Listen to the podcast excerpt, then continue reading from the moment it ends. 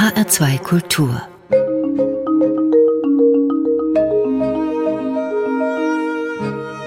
Doppelkopf Heute am Tisch mit Gerald Mertens. Gastgeber ist Andreas Bomba.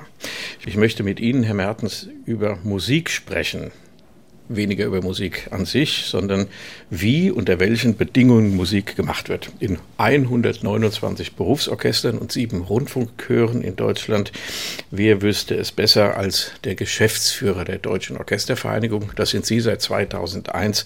Herr Mertens, was ist die DOV? So kürzt sich das ja ab. Die Deutsche Orchestervereinigung ist die Gewerkschaft und der Berufsverband der Orchestermitglieder und Rundfunkchorsängerinnen in Deutschland. Uns gibt es seit 1952. Wir sind von den Musikern selbst gegründet worden. Das ist auch eine ganz wichtige Sache, weil wir sehr basisdemokratisch organisiert sind von Anfang an. Und äh, wir sind eben nicht nur in den Orchestern und den Rundfunkensembles präsent, sondern eben vermehrt auch in der freien Szene. Seit einigen Jahren organisieren wir auch verstärkt freischaffende Musiker. Und wie wichtig das ist, auch die Freien äh, mehr zu organisieren, hat sich jetzt gerade in der Corona-Zeit gezeigt. Während auf der einen Seite die Ensembles ja relativ gut in der Festanstellung über Kurzarbeitergeld oder eben auch im Rundfunk ohne Kurzarbeit abgesichert waren, äh, sind halt die Freischaffenden von heute auf morgen sofort in die Existenznot gefallen. Und äh, wir merken das auch, dass sehr viele Freischaffende jetzt bei uns anklopfen und bei uns Mitglied werden zu einem sehr geringen Beitrag, weil wir sagen, es gibt nicht nur diese festangestellte Szene, die ist ja vergleichsweise klein, wenn natürlich auch die Orchester sehr groß wahrgenommen werden. Klar, Berliner Philharmoniker, die großen Sinfonieorchester der Rundfunkhäuser werden natürlich als die Aushängeschilder wahrgenommen. Aber das sind in Beschäftigungszahlen gerade mal 10.000 Beschäftigte. Und wenn wir uns dann die freie Szene anschauen, zumindest in der Künstlersozialkasse, da sind noch mal weitere 54.000 versichert. Das heißt, die feste Szene mit den 10.000 gegenüber den 54.000, die nur in der KSK versichert sind, zeigt eigentlich das Verhältnis, wie wichtig die freie Szene in allen Stil Stilrichtungen. Das ist ja nicht nur Klassikbereich, sondern das ist auch die Kirchenmusik, das ist der Rock-Pop-Bereich, der Jazz-Bereich. Also in dieser gesamten Vielfalt ist die freie Szene eigentlich letztlich der größere und wichtigere Bestandteil, wenn das natürlich auch von den Einrichtungen selbst nicht so wahrgenommen ja. wird. Da müssen wir mal einhaken, denn wir, die wir im Musikbetrieb zu Hause sind, wir wissen, worüber Sie reden, über Freie und Institute. Also, Sie vertreten Berufsmusiker. Das findet sich irgendwo auf Ihrer Homepage auch in diesen 129 Kulturorchester, das sind Opernorchester, die Rundfunkorchester, Sie haben sie genannt. Die sogenannten freien Ensembles, das sind eben keine städtischen Philharmonien oder Opernorchester oder äh, Rundfunkorchester, sondern das ist zum Beispiel ein Freiburger Barockorchester, das ist eine neue Philharmonie Frankfurt, um mal ein hessisches Beispiel zu nennen, ein Ensemble modern, die junge deutsche Philharmonie, das sind auch Berufsmusiker, aber die sind anders strukturiert. Von denen haben Sie jetzt gesprochen. Die Rundfunkanstalten und die Opernhäuser, die haben ihre Musiker bezahlt oder in Kurzarbeit geschickt. Die haben dann vom Arbeitsamt quasi Geld bekommen und die Freien, die darauf angewiesen sind, dass das, was sie verdienen, auch eingespielt wird, die haben in die Röhre geguckt. So war es und vor allen Dingen auch die Solistinnen und Solisten, also die relativ gut im Geschäft waren, äh, sind natürlich dann auf einmal nicht mehr in Bayreuth gewesen, weil sie dort nicht auftreten konnten. Und auch international, national, das gesamte Operngeschäft war ja eingedampft. Die ganzen freien Ensembles, die im Barockbereich unterwegs sind, Capella della Torre beispielsweise und viele andere, konnten nicht auftreten und die leben halt von ihren Einnahmen. Sie leben natürlich auch von Projektzuschüssen, aber auch die sind natürlich, wenn die Projekte nicht durchgeführt werden, nicht geflossen. Also insofern waren ganz viele ganz schnell doch äh, auf Grundsicherung angewiesen und es hat eben sehr lange gedauert, bis einzelne Bundesländer oder auch der Bund damit Hilfsprogrammen versucht hat, diese freie Szene zu unterstützen. Ich habe es ganz besonders deutlich auch beim Bundesjugendorchester gespielt, aus den Kommentaren, die wir von, von jugendlichen Musikerinnen und Musikern bekommen haben, die alle brennen, die wollen alle irgendwann mal doch professionell Musik machen, wenn sie im Bundesjugendorchester spielen, kommen ja aus dem Landesjugendorchester, gehen ins Bundesjugendorchester, sind meist dann das auch sind Musikstudenten? Noch nicht mal Musikstudierende, sondern noch davor. Also das sind also ja noch Schülerinnen. musiziert gewonnen haben. Genau, Schülerinnen und Schüler, die Jugend musiziert gewonnen haben, die dann eben mit ihrer Qualifikation auch ins Bundesjugendorchester reinkommen und ein sehr hoher Prozentsatz von diesen studiert dann später auch Musik ja. an der Haben Sie da Zahlen? Das würde mich mal interessieren. Es gibt ja auch jetzt neuerdings einen Bundesjugendchor, geleitet von Anne Kohler, die war kürzlich auch zu Gast in dieser Sendung, Doppelkopf in H2 Kultur. Haben Sie Zahlen, wie viel von den jungen Musikern vielleicht sogar nach Corona sagen, hm, hm, hm, hm, hm diese Existenz ist vielleicht doch ein bisschen haarig? Also äh, genaue Zahlen kann ich Ihnen da nicht sagen, aber es ist so eine Grundströmung, weil die jungen Mitglieder auch im Bundesjugendorchester, da mussten ja auch Projekte abgesagt werden, auf einmal gemerkt haben aus ihrem Freundes- und Bekanntenkreis, eigentlich wollte ich ja nicht unbedingt ins Orchester, das wäre nicht mein Ziel, sondern ich wollte vielleicht in die freie Szene, merke aber jetzt, wie prekär und wie schwierig diese Lage an der Stelle ist. Ich glaube, das, das hat durchaus zu einem Nachdenken auch bei jungen Menschen geführt, ob sie Beruf auch in Zukunft, diesen Berufsmusikerjob wirklich machen wollen oder ob sie nicht sagen, ach, dann werde ich doch lieber Anwalt, Arzt oder Architekt. Und man kann in einem Amateurorchester mitspielen. Also die Laienszene oder auch diese semiprofessionelle Szene, aber insbesondere die Enthusiastenszene, so würde ich sie mal beschreiben, ist ja in den letzten Jahren zum Glück doch sehr deutlich gewachsen. Und wir wissen ja aus verschiedenen Studien auch, dass der Konzertgänger, die Konzertgängerin in irgendeiner Art und Weise auch selbst mal mit Musik konfrontiert wurde, sei es im Chor, sei es im Kirchenchor, sei es im Instrumentalunterricht oder eben auch im Schulorchester, also sehr viele Berührungspunkte. Und wenn die sich dann auch in Abonnentenorchestern oder in anderen Ensembles zusammentun und da auf sehr hohem Niveau Musik machen, dann ist das ja im Grunde genommen besser kann es für die Orchester gar nicht sein, weil das natürlich enthusiastisches Publikum ist, das weiß, wie schwierig es ist, eine erste Maler-Sinfonie zu spielen. Und dann sitzt da so ein Profiorchester auf der Bühne. Ja, die spielen heute die Malersinfonie, morgen Abend sind sie wieder in der Oper, haben eine, äh, eine Salome und am nächsten Tag haben sie eine Mozart, Cosi von Tutte und das im laufenden äh, Repertoire. Da weiß man, was das für ein Hochleistungsjob ist. Auf der Homepage der Deutschen Orchestervereinigung, Herr Mertens, findet man auch ganz schnell das Wort Gewerkschaft. Zu einem Gewerkschaftsgeschäftsführer, einem Gewerkschaftsboss gehören Tarifverhandlungen. Das machen Sie auch. Also Tarifverhandlungen gehören zu dem Gewerkschaftsjob naturgemäß dazu, weil in Tarifverhandlungen mit einer Arbeitgeberseite vereinbart man die Arbeitsbedingungen für die Musikerinnen und Musiker. So, insofern, das ist ein ganz normales Geschäft, letztlich auch wie alle anderen Gewerkschaften das auch tun.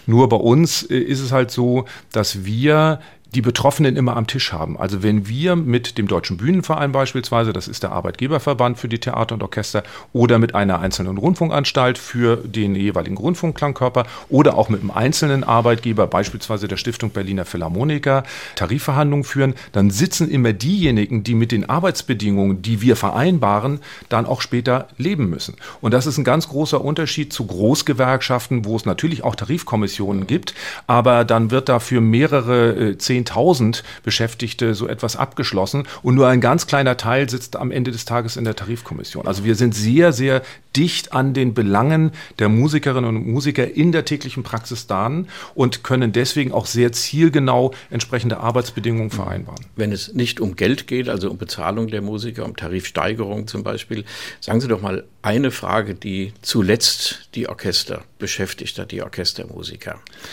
Na, eine Frage, die uns äh, nicht nur zuletzt, sondern auch ganz aktuell beschäftigt, ist die Frage der Vereinbarkeit von Familie und Beruf. Ein Orchestermitglied hat in der Regel am Vormittag Proben, äh, hat dann am Abend eine Vorstellung, spielt am Wochenende naturgemäß, Samstag, Sonntag sind die üblichen Aufführungszeiten. Und an Weihnachten. Und, und an Weihnachten und, und an, an Feiertagen. Parsifal, ja, genau. So, und genau an der Stelle, da beißt sich natürlich dann mit der Familie, weil die Kinder müssen betreut werden, die Kinder müssen aus der Schule abgeholt werden. Das ganz normale Geschäft, das passt aber mit den Arbeitszeiten von Musikerfamilien überhaupt nicht zusammen. Und insofern, ich kenne sehr viele Musikerinnen und Musiker, die eine Familie haben, die mehrere Kinder haben, aber die auch ein sehr, sehr hohes Budget für Kinderbetreuung und Au-pair-Mädchen und so weiter aufwenden müssen. Also das ist schon eine besondere Herausforderung. Und da stellen wir uns als Verband und natürlich auch unsere eigenen Mitglieder die Frage, wie schaffen wir es, auch in Arbeitsbedingungen, also auch in Tarifverhandlungen, dieses Thema Vereinbarkeit von Familie und Beruf dann einzubringen. Also gibt es dann bestimmte Zahl von freien Wochenenden oder gibt es äh, sowas wie Betriebskindergärten? Das ist im, im künstlerischen Bereich ein absoluter, so können Sie suchen mit der Lupe und Sie werden nur einen einzigen, der mir bekannt ist, beim im Staatstheater in Stuttgart gibt es so etwas wie einen Betriebskindergarten. An anderen Stellen gibt es das nicht. Das heißt, Musikerinnen und Musiker, aber auch letztlich andere Bühnenkünstler müssen sich immer besonders um diese ungünstigen Arbeitszeiten, also aus Familiensicht ungünstigen Arbeitszeiten kümmern und das irgendwie mit Kinderbetreuung absichern. Jetzt machen wir Musik, Herr Mertens.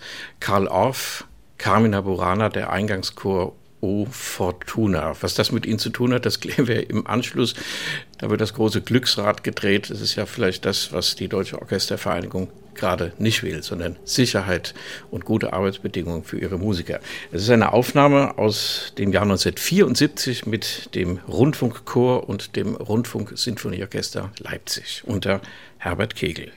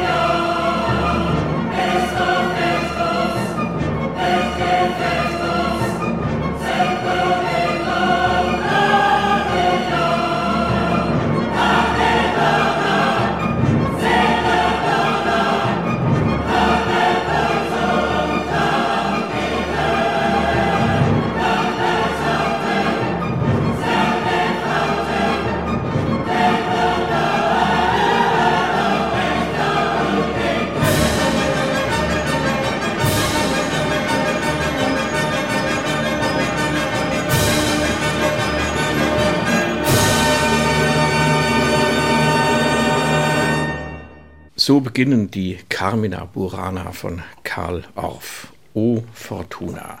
Rundfunkchor und Radio- oder Rundfunksinfonieorchester Leipzig waren das mit Herbert Kegel als Dirigent von 1974. Wir kommen gleich auf diese Frage. Das war ja ein zentraler Punkt der Arbeit der Deutschen Orchestervereinigung um das Jahr 1990 herum, als die Ost- Berufsorchester und Chöre eingegliedert werden mussten. Aber zunächst, Herr Mertens, was hat diese Musik mit Ihnen zu tun? Ich glaube, Sie sind von Hause aus auch nicht ganz unmusikalisch. Ja, in Englisch würde man sagen, he has studied law and organ. Also ich bin Volljurist, bin Rechtsanwalt, habe aber auch Kirchenmusik studiert. Das war neben meiner juristischen Fakultät in Kiel gut möglich. Da war nämlich die Pädagogische Hochschule und da konnte man eben auch in vier Semestern die niederen Weihen eines C-Musikers erwerben. Und das habe ich dann gemacht. Und ich bin halt sehr musikalisch aufgewachsen, habe im Kinderchor gesungen und da war Carmina Burana im Kinderchor mein allererstes weltliches Orchesterstück. Das erste geistliche war die Matthäus-Passion und äh, mit solchen Stücken aufgewachsen und in einen unglaublichen Mikrokosmos von Musik äh, reingebettet, bin ich halt dann immer dieser Verbindung treu geblieben und habe mir dann irgendwann, habe mich dann irgendwann gefragt, wie kriegt man das Musikalische mit dem Juristischen verbunden? Und da ist meine Position bei der Deutschen Orchestervereinigung eigentlich die Traumbesetzung. Besetzung. Besser hätte es eigentlich für mich persönlich in dieser Kombination nicht laufen können. Wenn es damals schon den Bundesjugendchor gegeben hätte, wäre das eine Karriere für Sie gewesen, wo sich diese Entscheidung, was mache ich, beruflich ein bisschen nach hinten verschoben hätte? Also ich habe sehr viel selbst auch im Kammerchor gesungen, im Lübecker Kammerchor hier in Berlin, im Kreuzberger Kammerchor, also habe schon eine ganz passable Chorerfahrung. Chorsingen prägt ein und prägt zum Glück viele Menschen, muss man sagen. Es sind ja Millionen von Menschen in Deutschland, die im Chor singen, die jetzt auch durch die Pandemie ja. natürlich sehr betroffen waren, so viele Chorprojekte, die abgesagt worden sind. Insofern, ich freue mich über Menschen, die einfach selbst musikalisch auch bis ins hohe Alter aktiv sind und diese, diese Beschäftigung des gemeinsamen Chors Chorsings als Bereicherung empfinden und das auch wirklich in ihrem täglichen Leben nutzen. Das ist eine ganz wichtige Facette auch unseres musikalischen Lebens. Und es ist ja die Befürchtung, dass durch Corona sehr viel verloren geht. Das hat ja auch einen großen sozialen Rang, dieses Chorsingen. Aber das wollen wir jetzt nicht vertiefen. Wir werden das sehen, was die Zukunft bringt. Die Vergangenheit, Herr Mertens, Rundfunkchor und Radio Sinfonieorchester Leipzig. Das hieß, glaube ich, Rundfunk Rundfunksinfonieorchester Leipzig. Leipzig.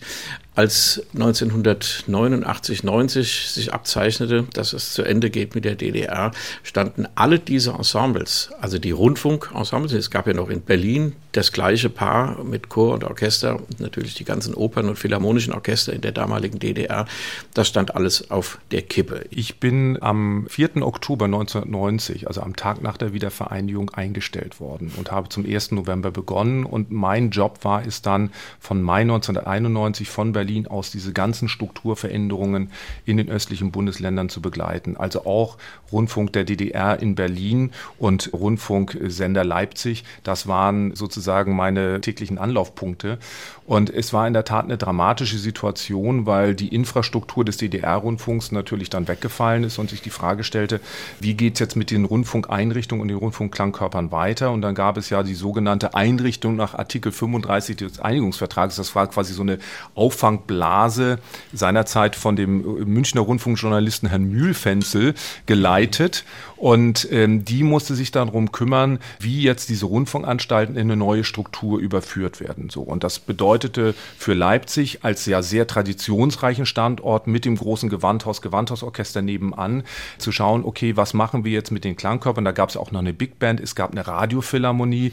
Die Radiophilharmonie, das war auch ein Teil unserer Bemühungen, ist dann teilweise, die Älteren wurden in den Ruhestand geschickt mit älter als 55, da gab es das sogenannte Altersübergangsgeld, wie eine Vorrente. Und und äh, die Jüngeren wurden dann mit dem Rundfunksinfonieorchester fusioniert. Und das Entscheidende an der Stelle, und das muss ich sagen, ist historisch auch wahnsinnig berührend nach wie vor, die Mitglieder des Rundfunkchores, die nicht betroffen waren, also die sollten nicht gekündigt werden. Der Rundfunkchor sollte bestehen und das Rundfunksinfonieorchester. Die Mitglieder des Rundfunkchores haben gesagt, wir sind bereit, auf 20 Prozent unseres Gehaltes zu verzichten, damit die jüngeren Kollegen von der Radiophilharmonie nicht gekündigt werden und eine Möglichkeit bekommen, mit dem Rundfunksinfonieorchester fusioniert zu werden. Also ein sehr, sehr großer Akt der Solidarität, weil die Rundfunkmitarbeiter im MDR, der ja ganz frisch gegründet wurde, die bekamen dann schon 100 Prozent Westtarif, als alle anderen noch bei 60 Prozent Osttarif waren. Ja, und dann zu sagen, wir verzichten auf 20 Prozent unseres Gehaltes, damit andere nicht gekündigt werden, das ist bis heute irgendwie ein ganz besonderer Akt der Solidarität und das finde ich auch bewundernswürdig, wie die Kolleginnen und Kollegen des Chores seinerzeit getickt haben und dann alle mitgerissen haben und gesagt, das müssen wir jetzt solidarisch machen. Dann sind in der Folge auch die Westchöre, ja, die geraten ja bis heute unter Beschuss. Kürzlich hat der NDR-Chor, ich sage das mal bewusst, sein Saisoneröffnungskonzert gegeben in der Elbphilharmonie und im Radio habe ich dann gehört, die heißen plötzlich nicht mehr NDR-Chor, sondern NDR-Vokalensemble. Impliziert, der Chor ist geschrumpft, ist kleiner geworden, 24 Planstellen statt vorher 36. Dasselbe ist dem SWR-Vokalensemble, früher Südfunkchor, auch passiert. Wie nehmen Sie das hin als Deutsche Orchestervereinigung. Nehmen Sie es hin, kämpfen Sie oder verstehen Sie bald, das hat überhaupt keinen Sinn. Wer kämpft, kann verlieren. Wer nicht kämpft, hat schon verloren. Also wir kämpfen um jeden Arbeitsplatz für Berufsmusiker in Deutschland. Das haben wir in den vergangenen 30 Jahren natürlich auch gerade mit den Strukturveränderungen der Wiedervereinigung machen müssen, aber auch in den alten Bundesländern, gerade im Rundfunkbereich, den Sie angesprochen haben. Da geht es wirklich um jede Stelle, weil es auch immer die Frage ist, was bringt uns Kultur? Was muss auch Kultur namentlich im öffentlichen rechtlichen Rundfunk dann leisten, was sollen Ensembles dort leisten. Wenn man sich heute die Landschaft anschaut, es gibt die zeitgenössische Musik, würde es ohne den öffentlichen rechtlichen Rundfunk in dieser Form in Deutschland einfach nicht geben und auch international nicht. Zeitgenössische Chormusik würde es in Deutschland und international ohne die Rundfunkchöre und Ensembles nicht geben. Und auch viele Ausgrabungen, äh, verfemte Komponisten und, und, und, also eine unheimliche Fülle von äh, Literatur, von äh, kulturellen Zusammenhängen, Mitsingen würde ohne diese Klangkörper einfach nicht existieren. Und das ist eine Verarmung. Das können wir einfach nicht wollen. Wir, die Bundesrepublik Deutschland hat die Charta der UNESCO zur kulturellen Vielfalt unterzeichnet. Und kulturelle Vielfalt drückt sich ja gerade in diesen Formen auch aus. Und von daher hat auch der öffentliche rechtliche Rundfunk genauso wie auch Bund und Länder und die Kommunen eine gemeinsame Verantwortung für diese reiche Musikkultur in Deutschland. Und wenn Sie nun zu Herrn äh, Buro gehen, sage ich mal, dem WDR-Intendanten, der glaubt Ihnen das und sagt, Sie haben recht, Herr Mertens, dann machen wir das doch anders. Es ist wie immer ein Verteilungskampf. Der Verteilungskampf findet auch in den Kommunen statt. Er findet auch innerhalb des öffentlich-rechtlichen Rundfunks statt. Ich sage mal, wir haben seinerzeit, als es um die Fusion der Orchester im SWR ging, da ist ja Baden-Baden-Freiburg das Sinfonieorchester mit dem Sinfonieorchester in Stuttgart zusammengelegt worden. Das war ja auch ein sehr großer Aufschrei, der durch die Szene ging. Und da haben wir immer gesagt, na ja, wir vergleichen mal die Kosten einer Tatortfolge mit den Personalkosten eines Orchesters. Das darf man dann einfach auch mal machen. Da sind natürlich Tatortleute Leute dann entsetzt, dass man so etwas macht. Aber man muss einfach mal die Relation dann auch herstellen. Was ist quasi eine kulturelle Leistung, die ein Klangkörper jetzt ja gerade mit 75-jährigen Traditionen, die sind ja ganz viele, sind ja quasi nach dem Krieg neu gegründet worden oder teilweise auch wieder gegründet worden. Da haben wir jetzt ja gerade so eine Jubiläumswelle von 75 Jahren, die durch die ARD rauscht. Da ist es auch gut zu zeigen, okay, was sind eigentlich die Aufgaben, was sind die Leistungen und vor allen Dingen, was ist heutig von diesen Klangkörpern zu erwarten? Und da finde ich, hat es so viel viele neue Impulse gegeben. Also ich finde diese Mitsingekonzerte, die Simon Halsey hier in Berlin seinerzeit mit dem Rundfunkchor Berlin losgetreten hat, wo dann die Berliner Philharmonie in zehn Minuten ausverkauft ist, weil 1200 Laiensängerinnen und Sänger mit dem Rundfunkchor und dem Rundfunksinfonieorchester zusammen Verdi-Requiem singen wollen. Also ich sage mal, das, das ist einfach ein Erlebnis, das ist ein, eine kulturelle Leistung äh, und auch eine emotionale äh, Erfahrung, die kann man einem einfach nicht abschneiden. Und das kann normaler Opernchor, kann das das in dieser Form in seinem laufenden Repertoire gar nicht leisten. Da wundert man sich, dass niemand früher drauf gekommen ist, so etwas zu machen, solche ja, Mitsingekonzerte. Ja, und auch, auch Mitsingekonzerte sind ein Thema, aber auch, dass die Sängerinnen und Sänger von Chören vermehrt dann eben mit Schulklassen zusammenarbeiten, also Stimmcoaching mit Schulchören machen, natürlich auch pandemiebedingt jetzt alles ziemlich eingebrochen, aber es gibt so viele Impulse, die auch äh, Rundfunkklangkörper, auch Musikvermittlungsprogramme von Rundfunkanstalten dann in die Bevölkerung reintragen können. Ein ganz tolles Projekt, das hat mich wirklich fasziniert in der Pandemie, war der Liederlieferdienst des MDR. Also wo dann wirklich der Chor des äh, Mitteldeutschen Rundfunks in kleinen Quartettbesetzungen aufgeschlagen ist und zwar dann überraschend vor einem Standesamt gestanden ist, irgendwo in der Thüringer Provinz und da dem Hochzeitspaar, äh, quasi geheim bestellt von den Angehörigen, ein Hochzeitslied gesungen hat. Oder sie sind äh, in, in Höfe von Altenheim gegangen oder haben unheimlich viele Dinge gemacht, wo sie wirklich mit ihren kleinen Besetzungen raus zu den Menschen gegangen sind. Und ich finde, das hat auch nochmal in der Wahrnehmung des öffentlichen rechtlichen Rundfunks und seiner Klangkörper nochmal eine ganz neue Farbe reingebracht. Wir machen wieder Musik, Herr Mertens, die Morgenstimmung aus der Per Gint Suite Nummer 1 von Edward Grieg. Was verbindet Sie mit diesem Stück? Das ist das Stück, mit dem ich 1964 musikalisiert wurde. Da hat nämlich mein Onkel aus Amerika eine der ersten Langspielplatten mitgebracht. Und diese Langspielplatte war mit den beiden Per Gint Suiten von äh, Edward Grieg bestückt. Es geht ja los mit diesem schönen Flötensolo. Ich bin ja auch selbst Flötist, also insofern E-Dur, weiß man sofort, in welcher Tonlage das ist. Und zum Schluss ist ja dann die große Halle des Bergkönigs. Und in der großen Halle des Bergkönigs geht es ja so ganz langsam los, ja, dum, dum, dum, dum, dum, dum, da, dum, dum. Und mein Vater hat mich dann immer auf den Schoß genommen und hat mir gesagt, da kommen jetzt die Schmuggler durch den Wald. Damit war das für mich die Schmugglerplatte.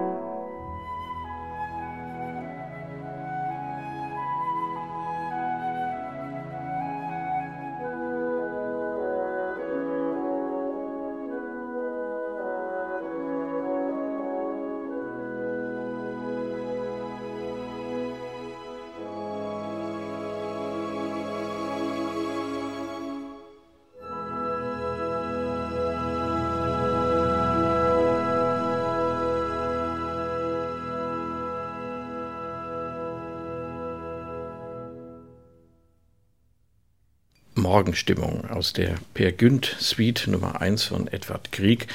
Hier gespielt von der Academy of St. Martin in the Fields unter Leitung von Neville Mariner.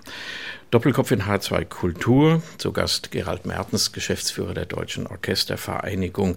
Wir haben über gewisse Probleme und Chancen, aber auch wunderbare Dinge der deutschen Orchesterlandschaft gesprochen bisher, die im Verzeichnis des immateriellen Kulturerbes eintragen. Die deutsche Orchesterlandschaft. Ja, es gibt 129 Berufsorchester und ganz viele freie Ensembles noch dazu, die auch alle aus Berufsmusikern bestehen. Das ist schon einzigartig in dieser Welt, Herr Mertens. Aber wenn wir nach England gucken, weil wir jetzt Neville Mariner gehört haben, mit seinem freien Ensemble, das ist ein, ein Freelance-Ensemble, die noch unter verschärften Bedingungen arbeiten, viel verschärfter als das in Deutschland ist, was öffentliche Unterstützung angeht. Da gab es einen Fall unlängst, des etwas übertriebenen Genderismus in England. Es ging um das Thema, wie stelle ich Diversität hier her in einem Orchester, und zwar die English Touring Opera überraschte vor einigen Wochen mit der Nachricht, dass sie jetzt 50 Prozent ihrer Musiker, weiße Musiker, nicht mehr beschäftigen würde und dafür quasi dann mehr auf Diversität achten wolle. Also das fand ich dann schon ziemlich mit dem Holzhammer Diversität durchgesetzt. Das ist ein Thema für die äh, Orchester natürlich in den USA. Das ist ein sehr großes Thema, weil die gesamte Gesellschaft diverser ist, in den Großbritannien auch. In Deutschland wird dieses Thema auch wichtiger. Und ich sage immer, ein Orchester in Deutschland Anfang der 1960er Jahre war MWD. Das war männlich, weiß und deutsch. So. Und wenn wir heute gucken, wie sich die Situation verändert hat, dann sehen wir, okay, wir haben über 40 Prozent Frauen in den deutschen Orchestern. Die Zahl steigt weiter. Wir haben auch zwar noch mit Nachholbedarf, aber wir haben auch Frauen auf Führungspositionen als Konzertmeisterin, als Soloflötistin. Das ist überhaupt alles kein Thema mehr. Und wir haben äh, 20 bis 30 Nationen, also rund 27, 28 Prozent der Mitglieder in deutschen Orchestern sind äh, nicht in Deutschland geboren, haben einen wie auch immer gearteten Migrationshintergrund. Also da hat sich schon eine ganze Menge getan. Ja, aber ist, ist das denn überhaupt ein Thema in der Musik? Also ähm, mein naja, Eindruck ist doch, wer gut ist und was kann, der hat heute einfach eine Chance. Orchester Vorspiele für offene Orchesterstellen, die werden hinterm Vorhang gemacht. Die Zeiten, dass da plötzlich eine Sabine Meyer hinterm Vorhang vorlugte und die Berliner Philharmoniker entsetzt ähm, das Weite suchten, um es mal ein bisschen zu übertreiben, das ist schon lange her. Die sind vorbei. Das ist doch heute kein Thema mehr. Es ist auf der einen Seite kein Thema mehr, aber auf der anderen Seite muss man natürlich schon letztlich in verschiedene Richtungen denken. Und zwar, wie divers ist das eigene Personal, also die Musikerinnen und Musiker aufgestellt? Wie divers ist das Publikum aufgestellt? Schauen wir nach Frankfurt, nach Ludwigshafen, schauen wir in andere Regionen, wo die Migrationsquote sehr viel höher ist als beispielsweise in Dresden. Und schauen wir auf das Programm. Ich glaube, der dritte Faktor ist auch ganz wichtig. Wie divers ist eigentlich das Programm aufgestellt oder welche Aspekte spielen da eine Rolle? Auch dort Wort, ich will das jetzt mit dem Rassismus, also weil es gab ja sogar die Diskussion, ob, ob man jetzt Beethoven, ob das irgendwie rassistisch ist oder ob Mozart irgendwie, wenn man jetzt äh, bestimmte Opern sagt, ob die dann rassistisch seien. Also man darf es da auch nicht übertreiben. Die sind halt immer in einem bestimmten zeitlichen Kontext entstanden und man kann das ja heute auch wieder neu kontextualisieren. Insofern finde ich das völlig unproblematisch an der Stelle. Nur ich glaube, was die Diversität der Bevölkerung betrifft, muss natürlich auch eine Kultureinrichtung, die öffentlich finanziert wird, sich immer fragen, wie erreichen wir wir auch Bevölkerungsgruppen, die beispielsweise aus der türkischen Community oder aus einer polnischen, aus einer russischen Community kommen, die auch ihre Steuern hier zahlen, die auch quasi letztlich Kultur mitfinanzieren. Und ich finde, da muss man doch ein bisschen sich auch erweitern und sagen, okay, auch diese Bevölkerungsgruppen wollen wir ansprechen. Das heißt dann auch, wir müssen auch eine bestimmte Programmatik im Konzert, im Opernspielplan entwickeln, um diese Bevölkerungsgruppen anzusprechen und wenn es gut läuft, sogar einzubeziehen. Also nicht nur, wir machen was für euch, kommt doch bitte, sondern wir sprechen auch mit den Communities Communities. Und da finde ich ganz spannend die Entwicklung, die es beim Konzerthaus in Dortmund gibt, wo äh, extra ein Community Musician verpflichtet wurde. Ein Community Musician, der nichts anderes tut, als in die Communities einer Stadt zu gehen und zu gucken, wie ticken die, was machen die, wie sind die musikalisch unterwegs und wie kann ich die auch mit der sogenannten Hochkultur meines Konzerthauses, für das ich tätig bin, in Verbindung bringen. Da muss ja im Grunde der ganze Musikbetrieb mitmachen. Bei Jugend musiziert. Da geht es ja los im Grunde. So wie bei Ihnen auch. Als Kind muss man in diese Sache hineinwachsen, in diese Musik und dann seine eigenen Ideen mitbringen. Also das meine ich damit. Der ganze Musikbetrieb muss doch da an einem Strang ziehen und eben nicht nur die Orchesterszene.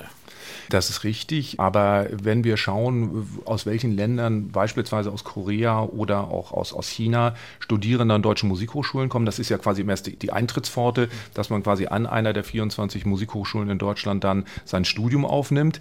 Das ist ein Stück weit auch ein unfairer Wettbewerb, das muss man auch mal ganz offen ansprechen, weil diejenigen, die aus Korea beispielsweise kommen, haben dort im Prinzip schon ein Erststudium abgeschlossen und sie konkurrieren in der Aufnahmeprüfung mit äh, jungen Menschen, die eben gerade aus der Schule kommen oder aus dem Bundesjugendorchester mit dieser Erfahrung und das ist dann schon bei der Aufnahmeprüfung ein leicht unfairer Wettbewerb. Aber nichtsdestotrotz, viele der Musikerinnen und Musiker, die dann an einer Hochschule hier studiert haben, auch auf Orchesterinstrument, bleiben da nicht hier. Also es wäre ja ansonsten so, dass wir eine Quote von 50 Prozent oder 60 Prozent von Ausländern oder nicht deutscher Herkunft in den Orchestern haben müssten. Wir sind jetzt aber gerade bei 27 Prozent. Und da reguliert sich das natürlich. Und das ist ja auch das Faszinierende von Orchestern, dass sie eine der wenigen Beschäftigtengruppen sind, die über ihre eigenen Kolleginnen und Kollegen der Zukunft entscheiden. Durch die Aufnahme mit dem Probespiel und dann auch mit dem Probejahr. Das ist ja ein sehr, sehr ungewöhnliches Verfahren, aber letztlich natürlich auch für die Klangkultur von Orchestern ganz entscheidend. Und wie unterschiedlich Orchester klingen, das habe ich einmal erlebt, als hier die Rundfunkorchester und Chöre GmbH in Berlin ihr 20-jähriges Jubiläum gefeiert hat. Da haben nacheinander das Rundfunksinfonieorchester Berlin gespielt und das Deutsche Sinfonieorchester. Da denkt man, ja gut, zwei Orchester wird schon kein großer Unterschied sein. Aber wenn Sie dann hören, wie unterschiedlich die in demselben Raum klingen, dann sagt man, okay, das hätte ich jetzt nicht gedacht. Also, und ich finde, das macht es doch aus, wie unterschiedlich ein Opernorchester, ein großes Konzertorchester, ein Kammerorchester, jedes bringt eben die Spezifik seiner Musikerinnen und Musiker, die sich quasi in diesen Klangkörper einbringen und dann einen eigenen Sound in Anführungszeichen entwickeln. Ich komme nochmal zurück auf diese Jugendarbeit, die Education-Projekte, wie das heute heißt. Es gibt eine Statistik beim Musikinformationszentrum des Deutschen Musikrats, eine Konzertstatistik, die fand ich verblüffend. Die Erhebung von 2017, 18 im Vergleich zu 2007, 8, also im 10-Jahres-Rhythmus. Da gab es Sinfoniekonzerte 6075, zehn Jahre später 5557, also etwas weniger. Musikpädagogische Projekte mit diesen Berufsorchestern gab es 3723 und zehn Jahre später 6325 und damit mehr als Sinfoniekonzerte. Nun sind Sie als Gewerkschafter, Herr Mertens, ich nenne es mal so, als Geschäftsführer der Deutschen Orchestervereinigung, ja auch daran beteiligt, weil die Orchester das ja im Dienst machen. Also früher haben die geprobt und Konzerte gegeben. Und heute müssen sie unglaublich viele andere Dinge noch dazu machen. War das schwer durchzusetzen? Also unter dem Thema Arbeitsbedingungen. Wir müssen unseren Radius erweitern. Wir müssen in die Schulen gehen. Macht ja das Haar Sinfonieorchester auch solche Projekte. Also wir haben uns als Verband und auch ich mich ganz persönlich sehr früh an die Spitze dieser Bewegung gestellt.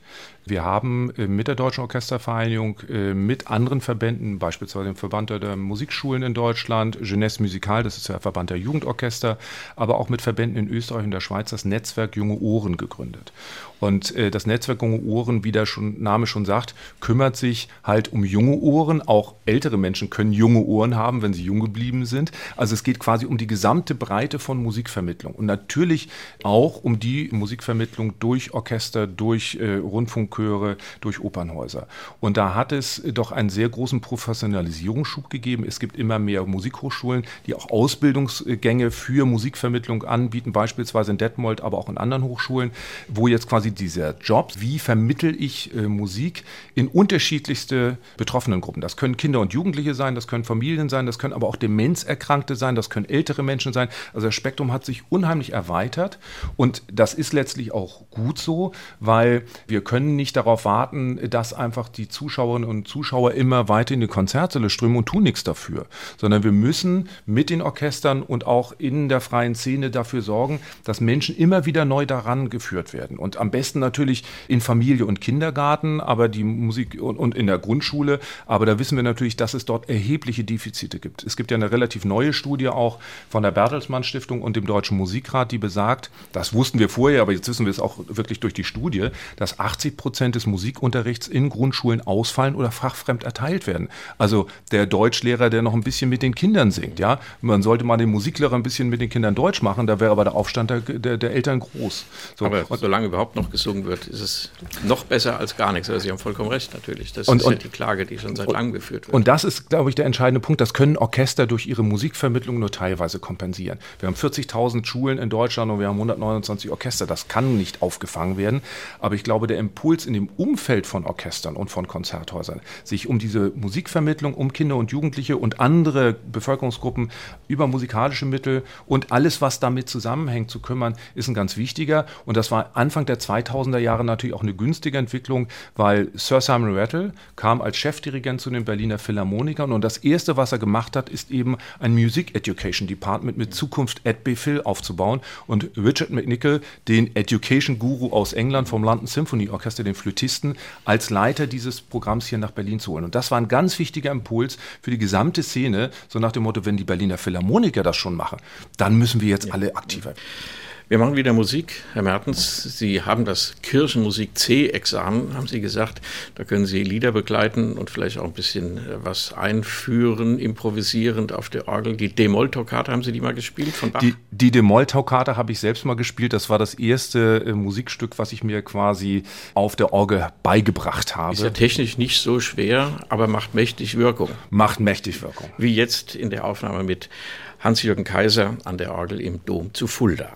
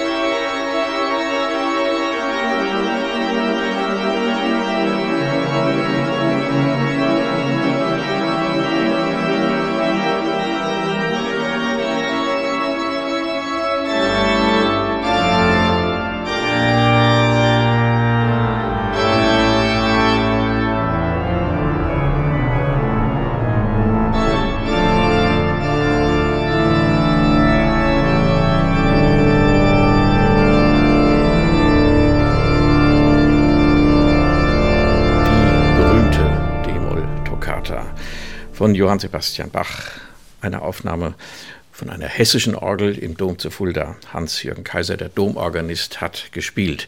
Gerald Mertens, Geschäftsführer der Deutschen Orchestervereinigung, zu Gast in Doppelkopf in H2 Kultur. Wir sprechen über die Orchesterlandschaft in Deutschland, die sich verändert, die andere Aufgaben gefunden hat und findet und sucht, um auch sich selbst ein bisschen mit dem Nachwuchs zu beschäftigen, dass das wächst und gedeiht. Nochmal eine Frage zu den freien Ensembles.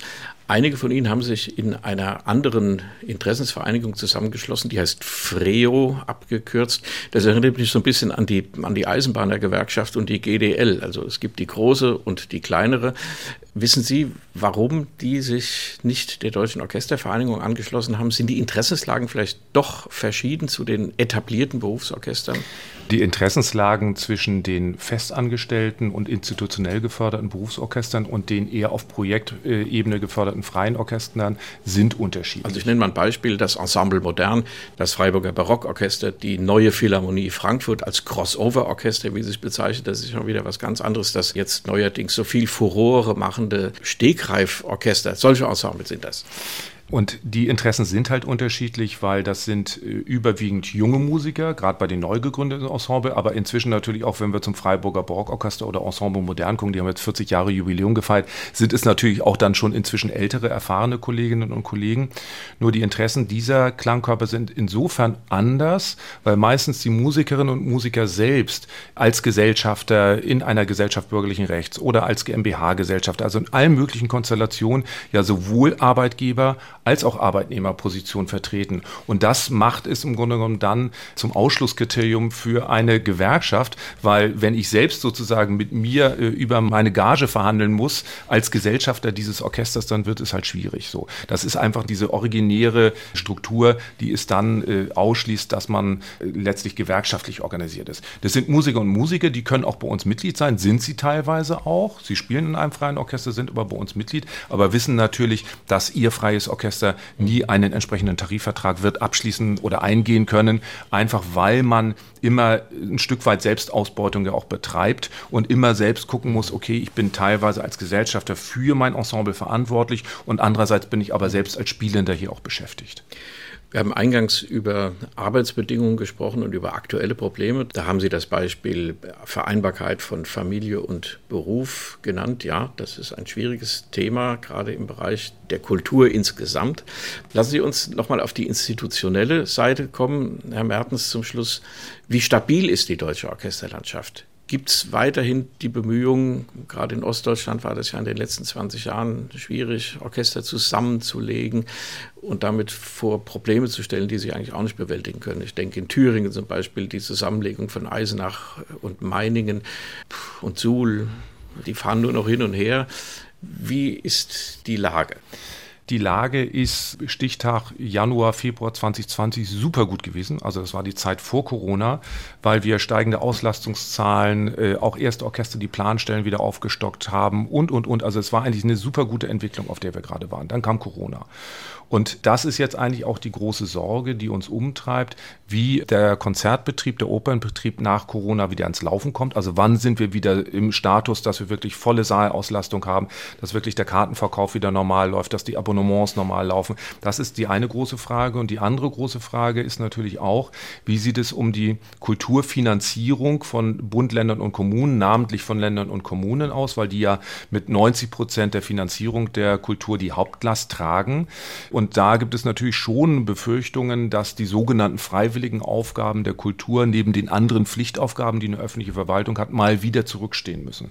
Und da setzen wir uns natürlich schon sehr intensiv ein, dass wir sagen, es kann jetzt nicht angehen, dass die Kultur, die als äh, erstes geblutet hat unter Corona und als letztes in den Corona-Folgen wieder in vollen Betrieb kommt, dann auch noch zusätzlich jetzt bei der öffentlichen Finanzierung wieder die Leidtragende sein soll. Ich glaube, hier bedarf es einer großen kulturpolitischen Kraftanstrengung Anstrengung mit den Kulturpolitikerinnen und Kulturpolitikern. Wir hatten ja auch Landtagswahlen, Bundestagswahlen, also da ins Gespräch zu kommen. Es gibt ganz gute positive Ansätze, beispielsweise in Sachsen-Anhalt ist ja eine neue Koalition angetreten nach der Landtagswahl und die hat explizit in ihre Koalitionsvereinbarung reingeschrieben, dass sie Haustarifverträge, also Tarifverträge, die den Flächenlohn unterschreiten im Orchesterbereich, beenden wollen, dass sie für eine stabile Theater- und Orchesterfinanzierung sorgen wollen. Das ist also, das geht mir runter wie Öl, wenn ich das mal so sagen darf. Davon würde ich mir eigentlich mehr wünschen, mehr kulturpolitisches Bekenntnis für diese Einrichtung, die ja letztlich auch eine gesamte Gesellschaft bereichert. Da müssen Sie sich also nicht an die Spitze der Ritter setzen, die die öffentlichen Burgen belagern. Ich versuche einen krampfhaften Übergang zur Schlussmusik, dem Marsch der Ritter aus der Oper Mlada von Nikolai Rimsky-Korsakow, die Sie sich für den Schluss ausgesucht haben. Was verbindet Sie mit diesem Stück? Mit diesem Stück verbindet mich äh, mein in Nikopol am Schwarzen Meer geborener Großvater. Also ich habe eine sehr große Affinität irgendwie zu russischer Musik und ich glaube, das hängt damit zusammen. Eine Aufnahme mit dem Orchester des Bolschoi-Theaters unter Alexander Lazarev. Doppelkopf in H2 Kultur, heute mit Gerald Mertens, Geschäftsführer der Deutschen Orchestervereinigung. Gastgeber war Andreas Bomber. Vielen Dank für das Gespräch. Gerne. Und vielen Dank fürs Zuhören.